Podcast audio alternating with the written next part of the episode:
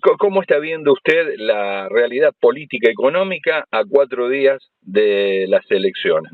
Mira, mi, sensación es que Milei es una persona honesta, yo la conozco, es un revolucionario, es un idealista, sabe a dónde quiere llegar, pero el problema que tiene en esta transición que me parece que no sabe cómo ir. Y no saber, saber a dónde querés ir, pero no saber cómo es lo mismo que no saber. Es el primer tema. Segundo, dadas las características de él, que quiere hacer una revolución cuando la revolución no le empieza a salir porque la realidad circula por otro lado, pues imagínate que los anarcocapitalistas no han conseguido ni una concejalía en el mundo, nunca nada nunca nada, y nosotros pusimos un presidente. Bueno, como es una persona honesta y no le salgan las cosas, se va a deprimir, porque como cualquier ser humano, cuando pone el mayor esfuerzo para hacer algo y piensa que está bien y le sale mal. Se va a deprimir, como ya le pasó a Alberto Fernández y a otros presidentes. No es que tiene mala voluntad, es que el anarcocapitalismo en realidad es una revolución imposible en el mundo. Es muy simple de entender se la pasó diciendo que cobrar impuestos, recaudar impuestos era un robo. Ahora que no va a cobrar impuestos. Estas cosas se tendrían que haber dicho en el debate. A nadie se le ocurrió. Los contendientes no eran economistas, pero cuando un anarcocapitalista te dice el Estado cuando cobra impuestos lo hace a partir de la violencia, le quita libertad al hombre y recauda por el, el monopolio de la fuerza. Bueno, está bien, ahora que no va a recaudar, no va a cobrar impuestos, ¿qué va a hacer? va, a decir quiero el Estado. No, imposible. Entonces tiene que cobrar impuestos, entonces va a robar. Por eso te digo, es una revolución imposible. Valoro al hombre que quiere hacer una revolución, cambiar el status quo, siempre que sea posible, razonable. En este caso es una revolución imposible. Se va a deprimir, va a ser un gobierno breve. Pero esto de los impuestos, vos lo acabas de escuchar de mi boca. Nadie lo pensó, bueno, no importa. Pero es obvio, se la pasó diciendo años periodista que lo entrevistaba que el Estado era una banda de ladrones, porque le cobraban impuestos a las que la justicia social no existe porque es sacarle a uno para darle a otro, que, que es pecaminoso. Bueno, muy bien.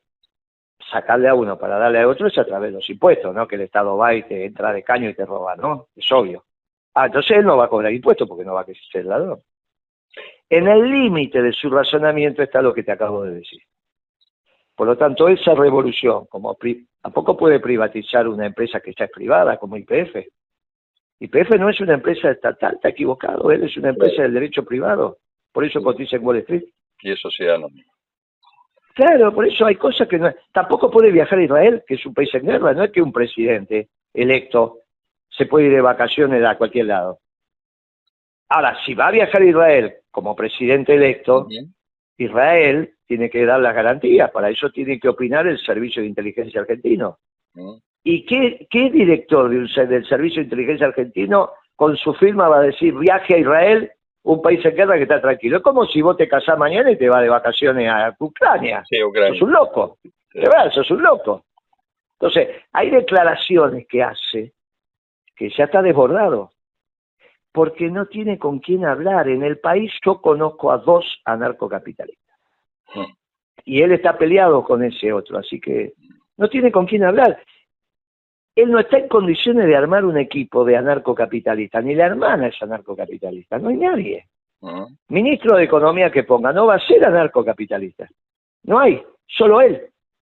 Bueno, yo lo lamento. Estas cosas no se dijeron en el debate, y bueno, entonces el pueblo no votó al Milei profundo porque lo conocía. No lo conocía Milei. Si bien habló y dijo, hasta que vos no lo explicás desde una disciplina, el verdadero Milei, que es el anarcocapitalista, ¿cómo vas a hacer? Dijeron que era Martín Hereó, que esto, que aquello, todo estupideces. Milei es una persona honesta, un revolucionario, pero es anarcocapitalista. ¿Qué querés? ¿Qué querés que te diga? Vos tenés que haber hablado con un anarquista alguna vez en tu vida. Bueno, son divertidos, pero para un viernes a la noche, no para gobernar el país. Algo parecido, Guillermo, hablábamos con Horacio Robelli días pasados sobre que lo bueno por allí para quien tiene que comprometerse con el voto, materializar su voluntad, era que, eh, bueno, no hay lugar en el mundo donde poder comparar lo que ofrecía mi ley con lo que tenía el otro candidato, ¿no? Que también se puede hacer sus críticas. Y el problema cuando uno no tiene para comparar, ya no tiene punto de referencia. Y al no tener... Eh, Robelli, se puso a estudiar un poco el anarcocapitalismo, hizo un artículo el domingo, y está, es correcto lo que escribió. El medio donde lo escribió es una porquería, porque es lo de Horacio Berbisky, pero está bien, es un buen artículo, te sirve, lo leí, lo felicité ayer que compartimos un programa. Bien. Sí, sí, está bien, está bien, está bien, está bien este, logrado, es una buena documentación. Sí, pero está bien, ya está, ya lo votaron. Es legal, porque cumplió la Constitución, es legítimo porque tuvo los votos, pero no tiene la verdad. Claro. Y ahora vuelve la verdad, esta estupidez de la autopercepción de estos posmodernos que pensaban que la verdad no existe. Bueno, ahora volvemos a hablar de la verdad. Y hay algo virtuoso en lo de mi ley que volvemos a hablar de la verdad. ¿Está bien? Sí.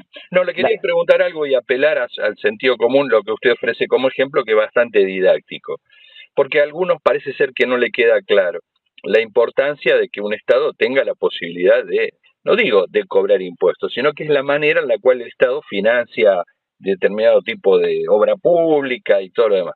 ¿Cuál es el ejemplo más palmario? Porque una empresa que yo sepa necesita caminos para sacar su producción. Los productores en el campo también. ¿Por qué es difícil de entender? Muchos se ilusionaron con esto de que no se puede cobrar un impuesto, pero es difícil imaginar de qué manera a estas fuerzas vivas y privadas que dice mi ley que quiere tutelar o, o que tiene bueno, Él tiene el ejemplo, él tiene el ejemplo de la obra pública chilena, que dice, si se hace falta un camino, ya lo hará un privado y cobrará por ese camino que hace.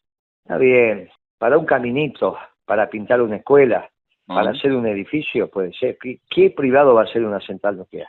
Ok, gasoducto. Y aparte, ¿qué privado la va a administrar? ¿Con qué responsabilidad? ¿Cómo, cómo paga el seguro de esa central nuclear un privado? Eso es absurdo. La realidad es que desde que el mundo es mundo, siempre hay una estructura de conducción del hombre que se agrega en una comunidad. No es que no exista el principio de autoridad. Entonces, por eso el mundo de los anarquistas es un mundo ideal, casi del paraíso, pero eso es después que venga Jesucristo, porque ahí es donde se mezcla lo teológico con lo filosófico y la naturaleza humana en el reino terrenal. Por eso son discusiones divertidas.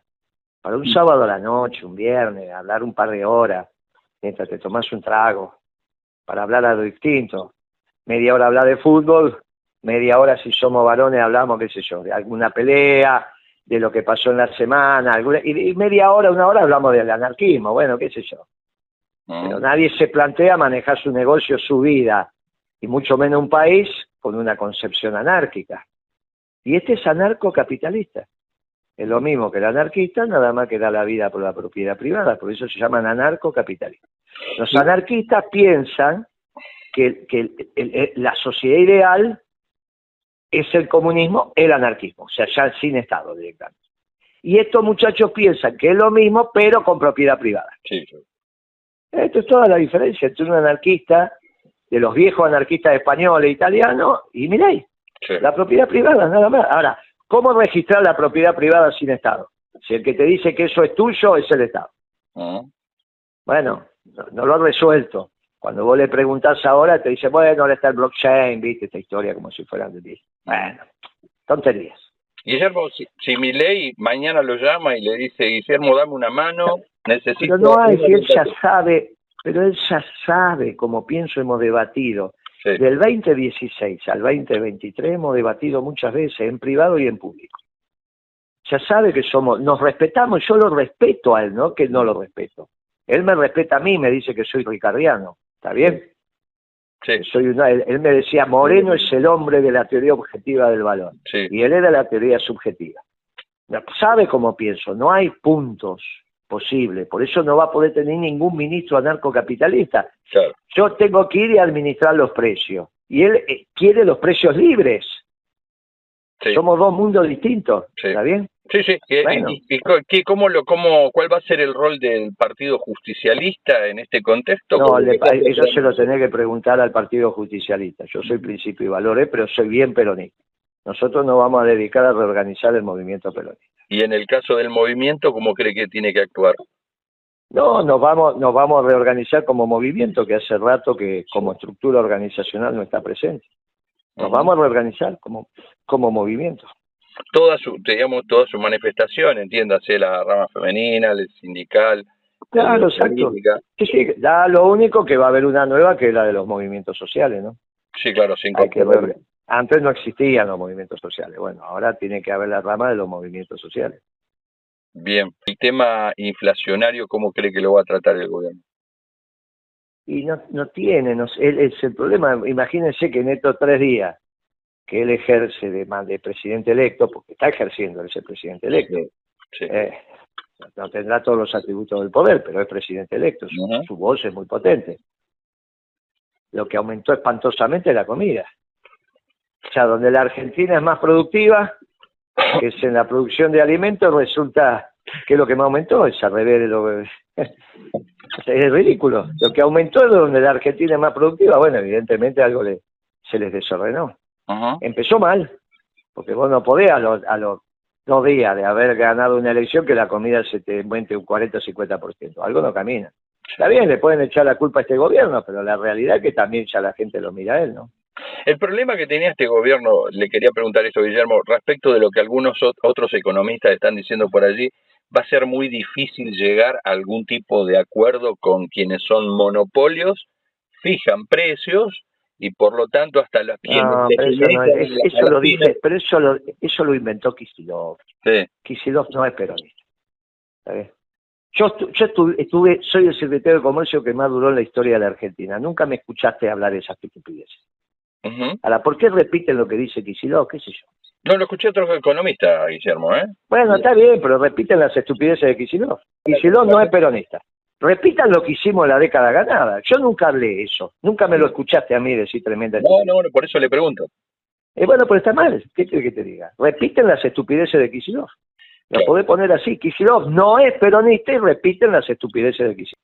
En vez de repetir lo que podría haber dicho el secretario cuando el gobierno era exitoso, repiten cuando lo que decía Kicillof cuando el gobierno ya empieza a fracasar, que son los dos últimos años de crisis, y todo lo que vino después. Bueno, ¿qué culpa tengo que en vez de repetir cuando hicimos la cosa bien, repitan cuando dicen la cosa mal? Entiendo. ¿Alguna reflexión eh, para quien lo, lo referencia a usted como un hombre del pensamiento peronista y, y para quien no, por ejemplo, que quiere escucharlo y decir, bueno, a ver qué es lo que va a decir Moreno ahora de aquí en más. Y esto va a ser un gobierno, lamentablemente, pero no hay otra alternativa, va a ser un gobierno breve. Nadie tiene que hacer nada, hay que dejarlo trabajar, hacer, hay que dejarlo que se deprima tranquilo.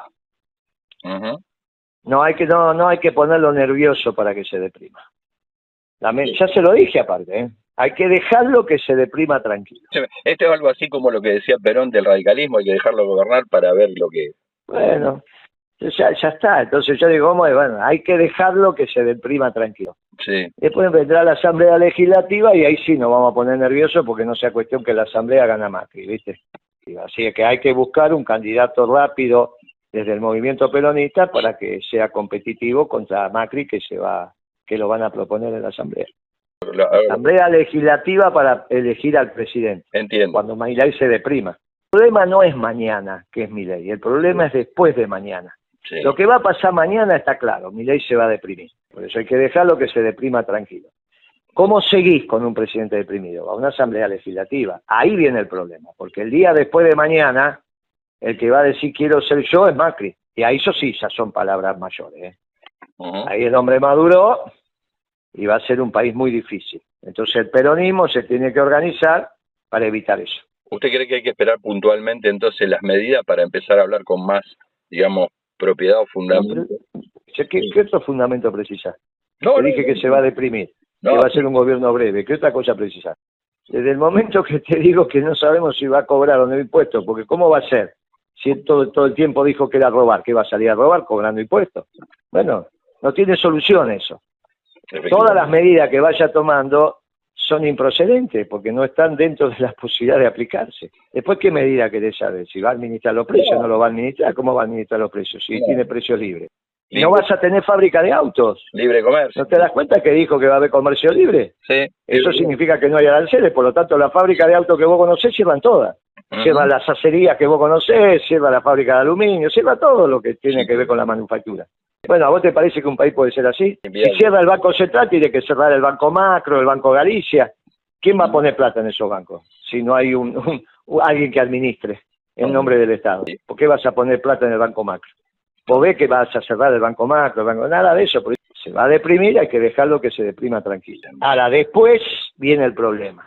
Si no hay otro candidato que no sea Macri, tenemos ese problema. Por eso hay que organizar, hay que organizar el peronismo.